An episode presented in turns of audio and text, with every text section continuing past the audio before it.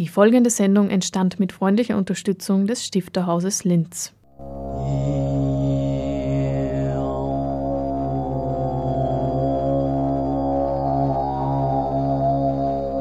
Literatur im Radio.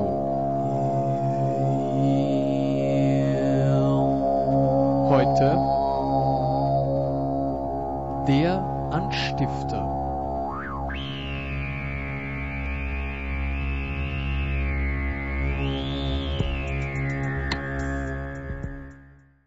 Vorgestellt wird heute der neue Roman von Sabine Scholl, Die im Schatten, die im Licht, erschienen im Verlag Weißbuchs. Und wir freuen uns sehr, dass die heutige Veranstaltung mit Publikum stattfinden kann. Die letzte für November des vergangenen Jahres geplante Veranstaltung mit Sabine Scholl im Rahmen der Reihe Grundbücher der österreichischen Literatur seit 1945 konnte ja leider nur online mitverfolgt werden. Ich begrüße Sabine Scholl sehr herzlich. Besonders begrüßen möchte ich auch die Moderatorin des heutigen Abends, die Literaturwissenschaftlerin und Literaturkritikerin Dr. Johanna Oettel.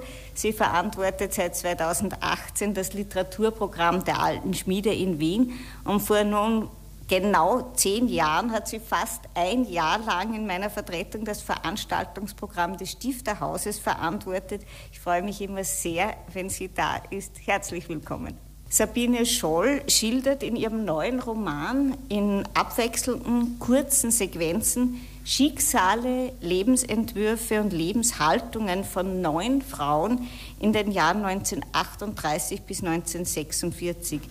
Scholl geht dabei der Frage nach, wie Frauen, vier der neun Frauen in Scholls neuen Roman stammen aus dem Umraum Linz, Christkirchen, Helfenberg, wie Frauen die Zeit des Nationalsozialismus und des Zweiten Weltkriegs erlebt haben und wie Politik, Gesellschaft und Krieg Einzelschicksale prägen.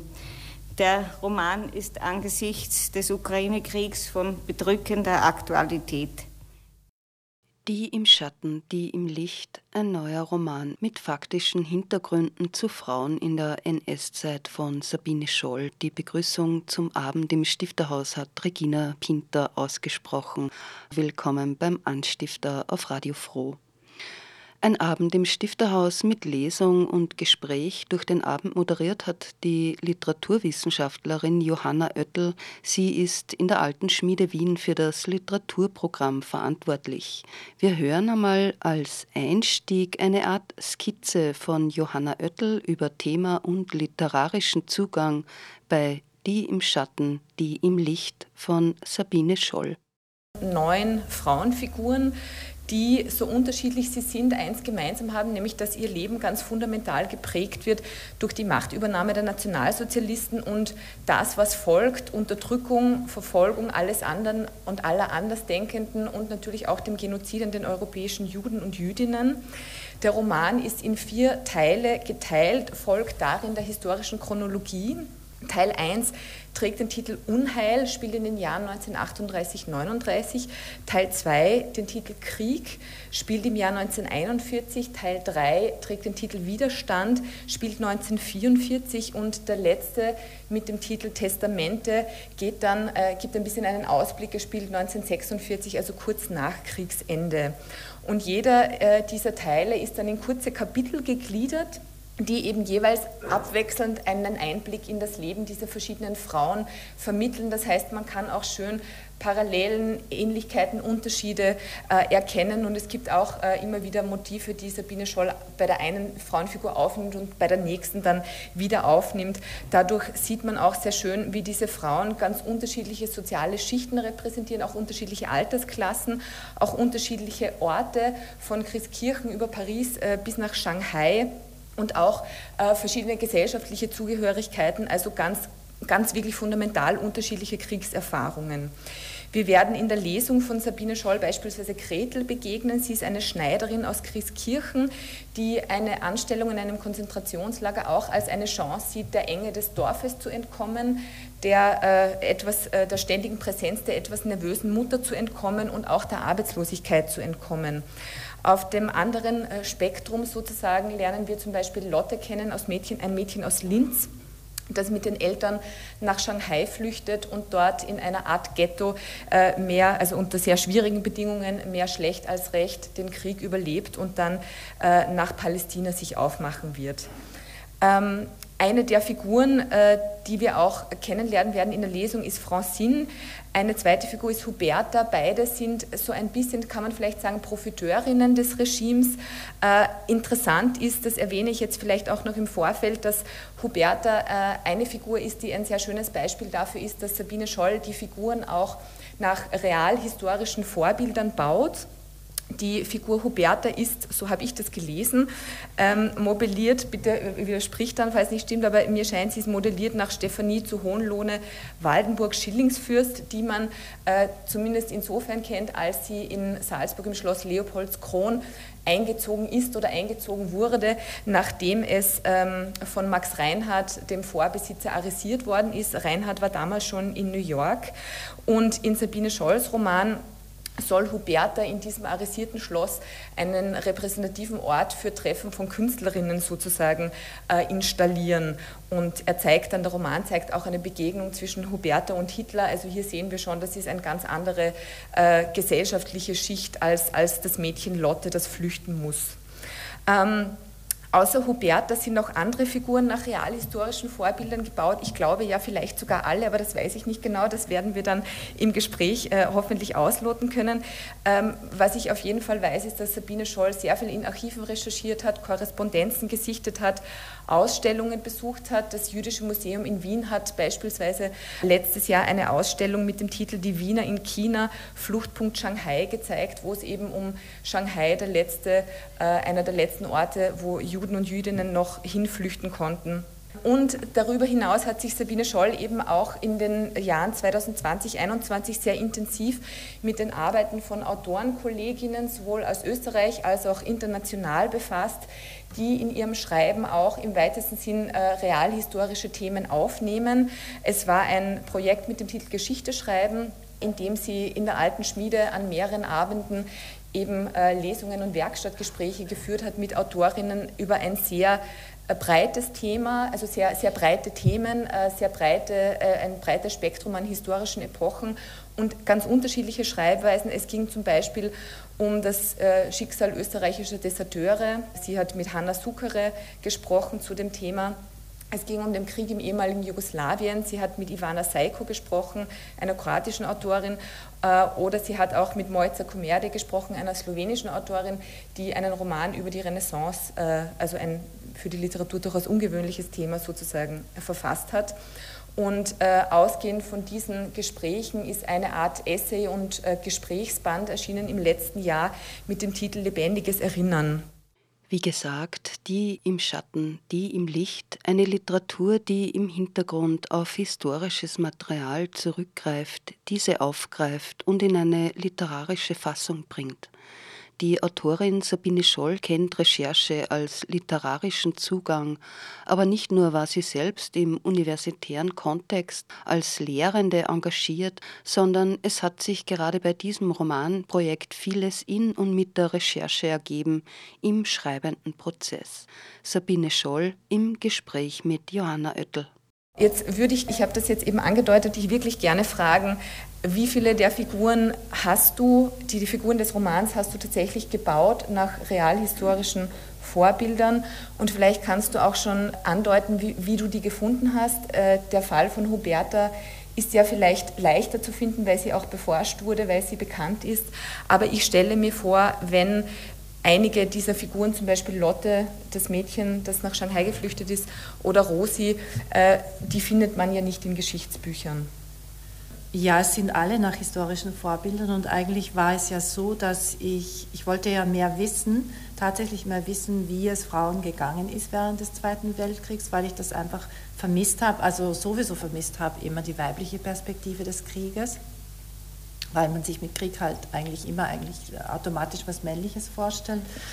Ähm, und begonnen hat es tatsächlich mit dieser kleinen Notiz äh, über die äh, Widerstandsgruppe Helfenberg, von der ich nichts wusste und äh, wo ich aber zufällig äh, tatsächlich den Enkel dieser Frau kannte oder kenne.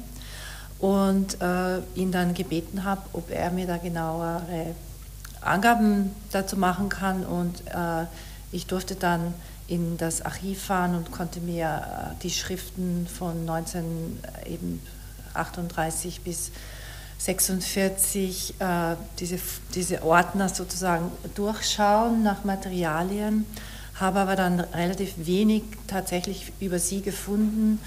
Aber ich hatte ein Gerüst dann, ja, und mit dem konnte ich dann weiterarbeiten. Und äh, von da ausgehend hat, hat mich dann interessiert, ja, okay, das war eine Aristokratin, die hatte durch dieses Netzwerk relativ äh, guten Zugang auch zu ja, Befehlshabern und, und Entscheidern dieses Krieges. Äh, wie war es aber dann eben mit Leuten äh, aus meiner Schicht, also aus der Schicht meiner Großmütter, die ja beide Mägde waren und äh, halt auf Bauernhöfen gearbeitet haben? Was haben die denn für Chancen gehabt? Und so hat sich das ja immer äh, weiter und weiter entwickelt, dass ich eigentlich immer so Orte genommen habe, die ich kenne und äh, wo ich schon einiges äh, erlebt habe, aber wo mir nicht klar war, was war denn da tatsächlich los während des Zweiten Weltkriegs. Also das war so irgendwie so eine Vorbedingung und deswegen habe ich immer weiter und weiter geforscht und eben zum Beispiel diese Huberta, die ist mir auch deshalb untergekommen, ähm, weil da habe ich auch sehr viel Zeit im Salzkammergut mit meinen Kindern verbracht, damals Fuschelsee, diese Gegend, und da waren ja eben diese requirierten äh, Villen und Schlösser, die von den Nazis dann einfach äh, äh, vers also versucht wurden zu übernehmen und zum Teil auch erfolgreich. Also so bin ich auf sie gestoßen. Also es haben sich die Kreise immer mehr und mehr so halt äh, weiterentwickelt. Und eigentlich hatte ich auch noch mehr Figuren tatsächlich auf historischen äh, äh, Vorbildern beruhende, aber ich musste dann schon auch welche rausnehmen, weil es sonst zu überbordend gewesen wäre. Ja, also ich musste also mindestens zwei, drei Figuren äh, dann aus der ersten Fassung wieder wegnehmen. Mhm. Und das heißt, weil du beschreibst, dass äh, abgesehen von der, ähm, also die, die Figur Vera ist in diesem aristokratischen sozusagen mhm. Umfeld. Das heißt auch wirklich die Suche nach unterschiedlichen soziologischen mhm. Zugängen zu diesem Krieg oder, oder Lebensweisen war von Anfang an ein wichtiges oder relativ mhm. früh ein wichtiges. Ja, schon, ja. auf ja. jeden Fall. Ja, weil, weil sozusagen die sind ja noch, äh, die, die Unterschichtsfrauen sind ja die, die noch am wenigsten belegt sind, weil mhm. sie hatte ja zumindest noch die Chance, etwas aufzuschreiben und es ist auch eben aufbewahrt worden in dem Archiv und so. Das hatten meine Großmütter ja zum Beispiel nicht. Das heißt, es ist, sind noch viel größere weiße Flecken und dem wollte ich entgegenarbeiten, weil es ist ja schließlich auch das, worauf wir aufbauen, jetzt spätere Generationen, auf diesem unterdrückten Wissen, äh, aber eigentlich würde es uns auch helfen in der Gegenwart, wenn wir mehr wüssten, was damals passiert ist. Mhm. Und die erste ähm, Figur, die wir in deiner Lesung jetzt kennenlernen, ist Gretel. Mhm. Das ist jetzt ein Beispiel dafür, sie ist eine Schneiderin aus Christkirchen, wahrscheinlich jemand, der kein Privatarchiv hat, das von Generation zu Generation weitergegeben wird. Äh, ist das jemand, du bist in Christkirchen geboren, ist es jemand, wo, wo man, äh, wo es sozusagen irgendwie in deinem Umfeld Geschichten gab? Äh, wie hast du spezifisch jetzt eben diese Figur, wo es keine Quellen gibt oder nur mündliche Quellen wahrscheinlich, mhm. wie hast du zu ihr gearbeitet? Also das war auch ein Zufallsfund. Ich muss auch sagen, ähm, es gibt wirklich sehr gute äh, Dokumentationen im Internet. Mhm. Ähm, also eben zum Beispiel diese ganzen ähm, Verordnungen der Stadt Christkirchen und des Bezirkes Christkirchen während äh, dieser Zeit. Also da lässt sich, das ist alles im Internet auffindbar und digitalisiert. Und äh, diese Geschichte habe ich gefunden, weil sie ein Lokalhistoriker aufgearbeitet hat, der sich speziell, der eben speziell Christkirchen äh, betreffende Akten durchgeackert hat, äh, geschaut hat, welche Geschäftsleute waren jetzt äh, bei der Partei, wie sind sie aufgestiegen. Und ähm, ja, und der hat es auch, seine Aktenfunde hatte, im Internet, hatte ins Internet gestellt und sogar mit Fotos zum Beispiel. Und da konnte ich sehr stark darauf, also das war dann immer die Basis. Ich hatte so eine Basis, aber natürlich waren auch da immer ganz viele Lücken. Und äh, zum Beispiel jetzt äh, hat ja nicht geschrieben, ja, wie war denn das tatsächlich, wie ist man ausgebildet worden zur KZ-Wärterin, wie war man wirklich angezogen, haben die eigentlich Uniform gehabt, haben sie Stiefel? Und diese ganzen Details, die musste ich halt dann immer so noch so dazu recherchieren, indem ich halt, äh, ja, da gab es dann zufällig gerade eine Ausstellung in Ravensbrück und ein Katalog dazu, wo eben genauso Detailfragen ähm, man erfahren konnte und so weiter. Also so, es war immer so das Gerüst des realen Vorbilds und dann eben sehr viel Zuarbeit mhm. und halt Erfindung. Mhm. Das heißt, von, also von Gretel zum Beispiel wusstest du äh, ungefähr, wann sie geboren ist und wie dann der Lebenslauf, also dass so nur ungefähr, ja, dass die halt arbeitslos war. Ich meine, in der Erzählung des Lokalhistorikers war sie auch nicht Schneiderin. Mhm. Ähm, äh, sie war halt arbeitslos und hat diese Position bekommen und war halt dann froh, dass sie einen Job hatte. So, mhm. das war das Gerüst. Mehr, mhm. mehr war eigentlich mhm. nicht, ja. Österreich im Zweiten Weltkrieg. Wie erschafft man als Schreibender die historische Recherche? Wie bringt man einen literarischen Text zum Changieren zwischen Realität und Fiktion? Wie erfasst man Zeitdokumente und Gebäude, damit man sie zum Sprechen bringt? Sabine Scholl sprach im Stifterhaus über die Dichte von Zeitdokumenten und wie sie mit dem Material die Leben von neun Frauen nachzeichnen konnte für diesen Einblick in diese ersten beiden Figuren. Es gibt in dem Roman, scheint mir, einige Passagen, wo du relativ genau an, an, Atmosphäre gearbeitet hast. Und mir kommt vor, dass diese erste Lesungspassage von Gretel, die wir gehört haben, ein Beispiel dafür ist und diese sehr genaue Schilderung davon, von dieser Gleichzeitigkeit von der fest, festiven Stimmung und dieser Ausgelassenheit und der Gewalt ist etwas, mhm. was hier äh, relativ genau gearbeitet ist.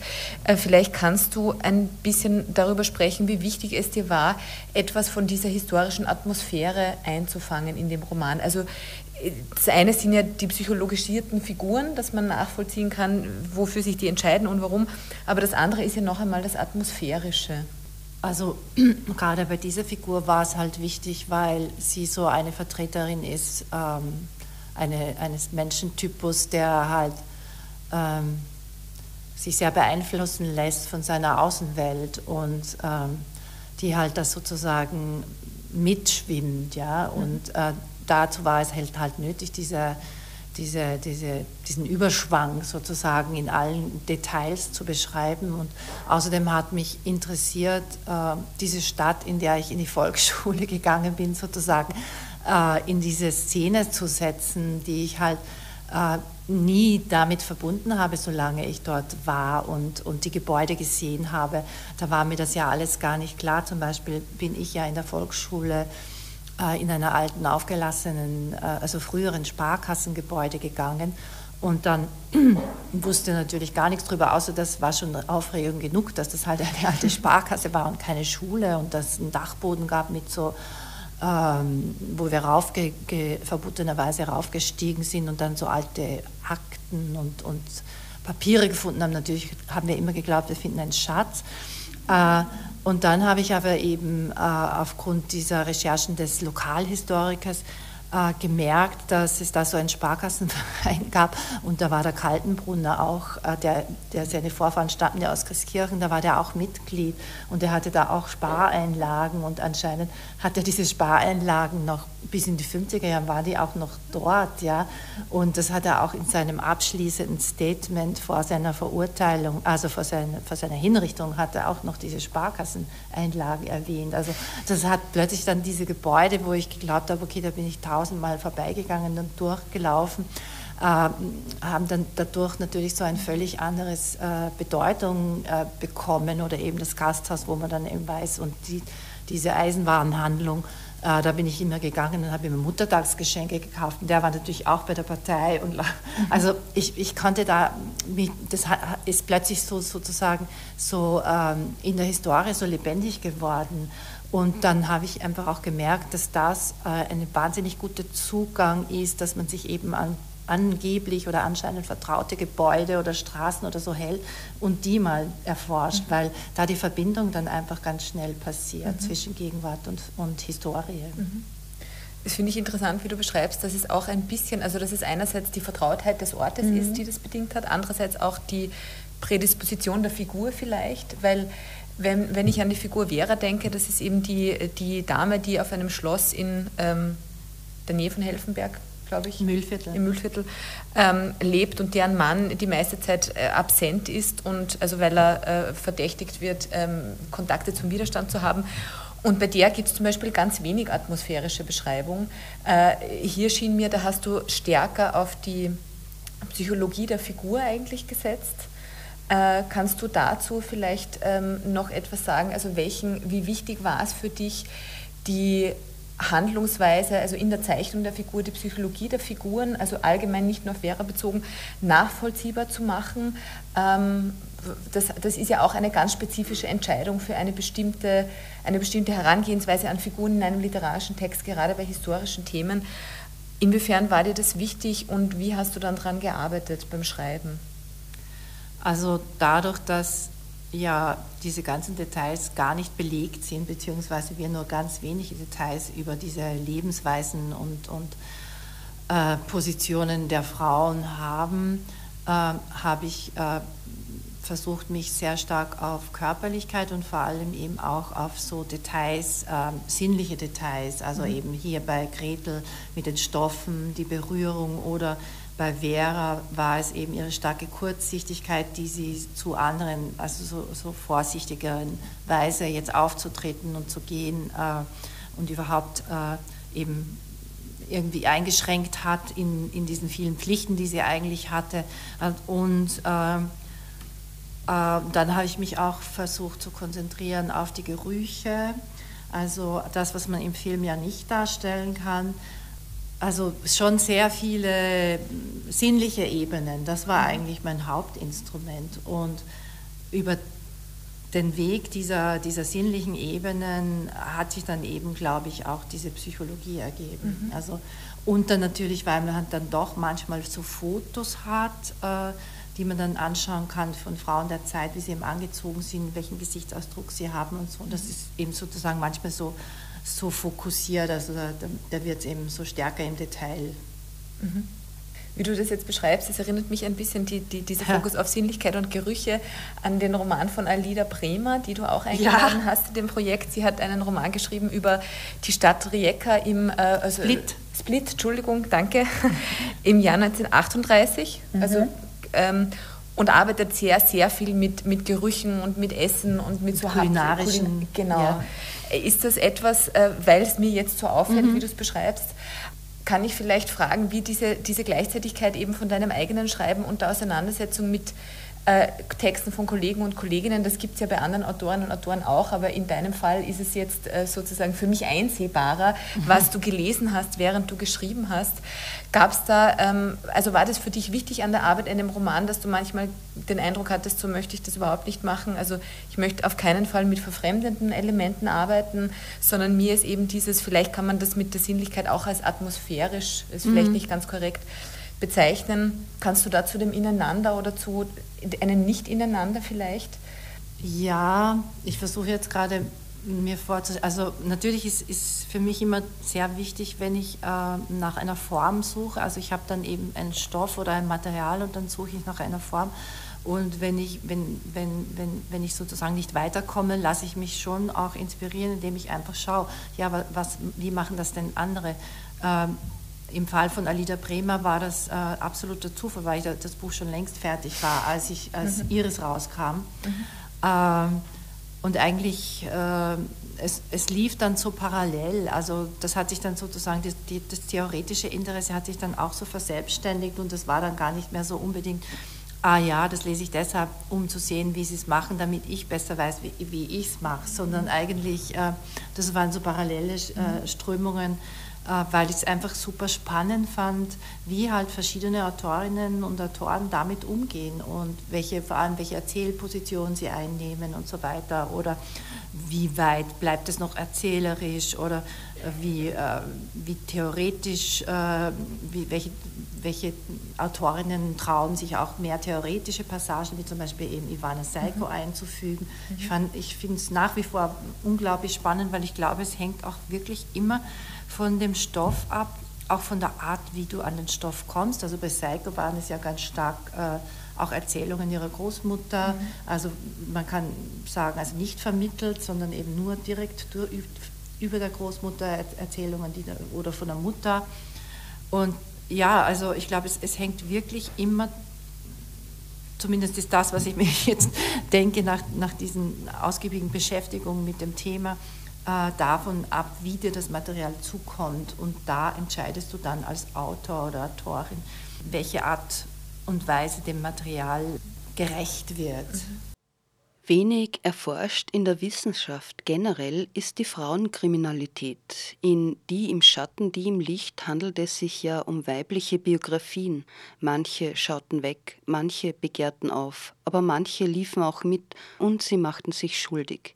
Nicht aufgearbeitetes, oder Dinge, die im Dunkeln bleiben und der Interpretation bedürfen. Mit dem Thema Frauenkriminalität jedenfalls ist die Autorin Sabine Scholl in ein weitgehend unbeforschtes Thema hineingegangen. Francine ist, ist, ja jetzt keine Täterin, sie ist irgendwie Profiteurin ähm, ja. des Regimes. Aber bei Gretel, die ja dann Aufseherin in dem Konzentrationslager ist, die mhm. könnte man den Täterinnen zurechnen, dass die Sprache ähm, hier zumindest in den Dialogen zum Beispiel vulgärer wird. Ja. Und bei der Täterin Gretel merkt man natürlich, dass du auch andere Begrifflichkeiten verwendest. Also es ist die Rede von Menschenmaterial, dass sie eine frisch angekommene Ladung überprüfen muss. Vielleicht kannst du da vom Schreiben zum Schreiben noch etwas etwas sagen? Ja, gerade bei der Gretel war das ja natürlich schwierig, irgendwie nachvollziehbar zu machen, wie sie diese grausame Arbeit überhaupt verrichten kann, wie sie darüber hinwegsehen kann, dass sie halt Menschen was äh, äußerst Schlimmes antut. Und da habe ich halt sozusagen die Brücke gefunden, zu, zur, wie es ja auch tatsächlich ging, dass man sozusagen äh, die dehumanisiert. Also das ist, ist ja ein, eine Strategie, die immer noch funktioniert in jedem Krieg, äh, dass man äh, der, derjenige, der zu verfolgen ist oder eben zu töten ist, dehumanisiert und dann fällt es einem, kann man diese Grenze überschreiten. Und da war es diese, der Übergang vom Material der Kleider, der Stoffe, die sie sozusagen irgendwie bearbeitet, war es dann so eine Art Pflichterfüllung dass sie eben diese Körper dann bearbeitet und eben äh, bereit macht als Material, weil die haben ja, waren ja Zwangsarbeiterinnen, so, so weit instand hält sozusagen, dass die dann äh, ihre Arbeit erledigen können. Mhm. Also das war, muss ich schon sagen, eine der schwierigsten mhm. Überlegungen, wie ich das äh, gestalten kann, ohne dass es zu sehr jetzt ins Klischee kommt oder zu sehr ja, in diese Schwarz-Weiß-Zeichnung hineinfällt. Und das war, da war das schon auch interessant, diese äh, Artikel, die es da gab anlässlich der äh, Ausstellung in Ravensbrück, äh, die, die sich damit beschäftigte, weil dann auch die Frage aufkam, ähm, hätte denn, hätten die nicht einfach dann irgendwann sagen können, nein, das machen wir nicht und wir gehen weg? Hätten die irgendwelche Strafen erfahren oder, oder sonst was? Und eigentlich war das nicht so. Also sie hätten schon gehen können. Das Einzige, was war, also zumindest hat diese Forscherin das äh, so, so, dargestellt, sie hätte halt dann äh, kein Geld mehr gehabt, also keinen kein Job mehr gehabt. Und ich hatte das eigentlich auch gar nicht vor anfangs, aber ich fand eben dann dieses Material und mhm. das hat mich dann doch so interessiert. Es gibt schon jetzt einige äh, Forschungsberichte, äh, vielleicht aus den letzten zehn Jahren, würde ich sagen. Da habe ich so einige Biografien und Täterinnen-Geschichten mhm. von solchen Wärterinnen auch gelesen. Mhm. Also es wird immer, äh, manchmal wird von den Opfern halt, äh, diese eine Frau, glaube ich, die äh, in Theresienstadt, glaube ich, dieses äh, Orchester da gegründet hat. Ja, genau, von Auschwitz, ja, genau. Diese, ja. Auschwitz, genau. Ja. Also da kommen sie manchmal vor, aber sich diese Täterinnen-Geschichten, das ist schon sehr äh, interessant, aber auch sehr mh, hm, traurig eigentlich, weil eigentlich kaum eine wirklich äh, letztlich verurteilt wurde oder mhm. wirklich bestraft wurde. Mhm. Also die haben sie dann einfach laufen lassen. Mhm. Da, da ist die Exekutive einfach nicht, hat nicht so weit gereicht. Ja. Wer Teile der Lesung nun sehen und hören möchte, im Channel Stifterhaus auf DorfTV kann man den ganzen Abend als Sendung nachsehen. Das war der Anstifter im Mai. Vom Mikrofon verabschiedet sich Pamela Neuwirth.